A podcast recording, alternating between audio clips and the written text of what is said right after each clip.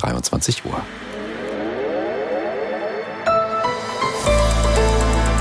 Die ARD Infonacht Nachrichten um 23 Uhr mit Martin Wilhelmi. Die EU-Außenministerinnen und Außenminister haben ihre Forderung nach Feuerpausen im Nahostkonflikt bekräftigt. Um die Lage auch mit den Beteiligten vor Ort besprechen zu können, will der EU-Außenbeauftragte Borrell bald in die Region reisen. Aus Brüssel Holger Beckmann.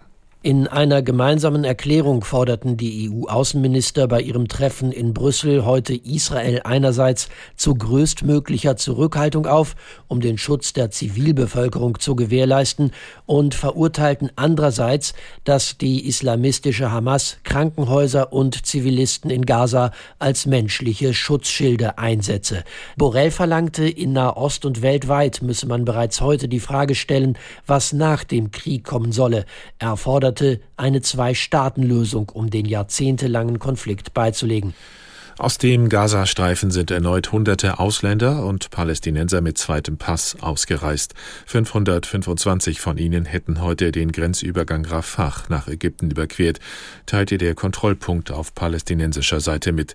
Demnach konnten noch einige Verletzte aus dem Gazastreifen gebracht werden.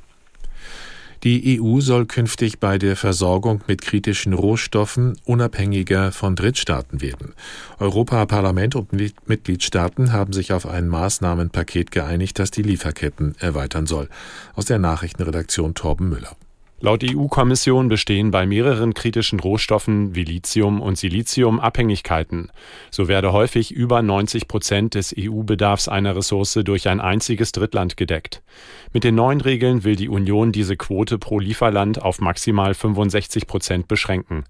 Bis 2030 soll das für eine Liste von 17 sogenannten strategischen Rohmaterialien gelten. Die EU-Staaten wollen mit den neuen Gesetzen unter anderem eine größere Unabhängigkeit von China erreichen. In der kenianischen Hauptstadt Nairobi arbeiten Vertreter der UN-Mitgliedstaaten seit heute an einem Abkommen zur Reduzierung von Plastikmüll. Es soll helfen, die schädlichen Auswirkungen auf Umwelt und menschliche Gesundheit zu verringern.